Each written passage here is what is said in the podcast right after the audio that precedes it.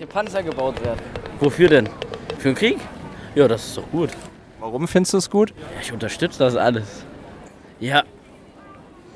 Eins weiß ich, gibt es den dritten Weltkrieg, wird der vierte mit Stock und Stein sein. Darum bringt das nichts. Man muss sich ja irgendwo verteidigen können, ne? man kann ja nicht einfach angegriffen werden. Ganz ehrlich, absolut daneben. Aus dem Grunde, die Flüchtlingskrise ist eigentlich davon. Es ist irgendwie erstaunlich, dass nicht mehr Flüchtlinge kommen, weil wir produzieren ja den Grund, warum die herkommen. Man darf sich dann nicht darüber beschweren, wenn andere hierher kommen, weil ihr Land zerstört ist. Wenn man die Panzer dafür liefert. Und keiner kapiert's. Ein Krieg 43, ne? Rüstungsindustrie hier, eine schöne Stadt ist damit in Schutt und Asche gelegt worden. Ne? Ja, abreißen die Fabrik. Was soll das? Brauchen wir nicht. Wir müssen keine Waffen mehr produzieren, meiner Meinung nach. Warum? Weil es einfach ähm, unmoralisch ist, zum Schluss. Also ich würde niemals in so einem Laden arbeiten wollen. Ähm, ich würde mich auch nicht beteiligen wollen. Ich möchte auch kein Geld dafür geben. Ich möchte damit einfach nichts zu tun haben. Und ich möchte auch, dass die Leute damit aufhören. Punkt.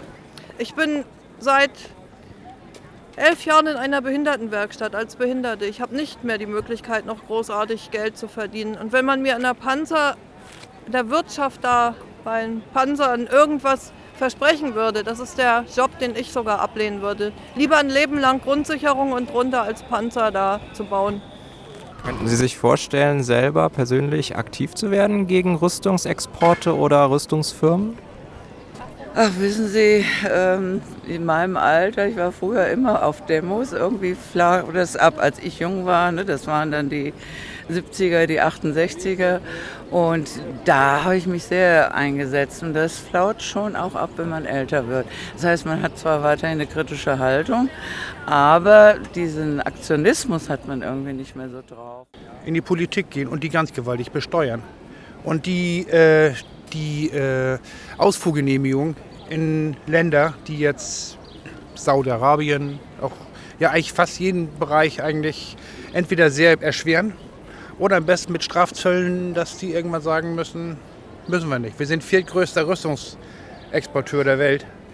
Und das muss eigentlich nicht sein, gerade auf dem Hintergrund des, der letzten zwei Weltkriege.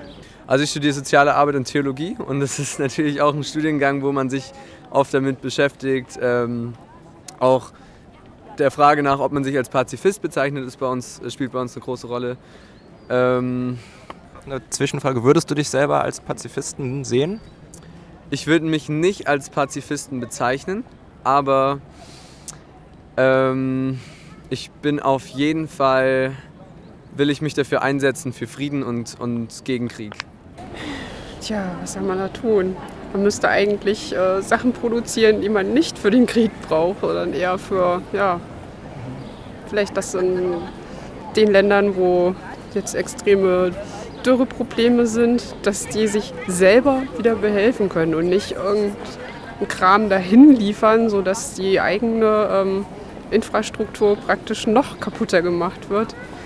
Also wirklich Hilfe zur Selbsthilfe und dafür kann man, glaube ich, auch vieles produzieren.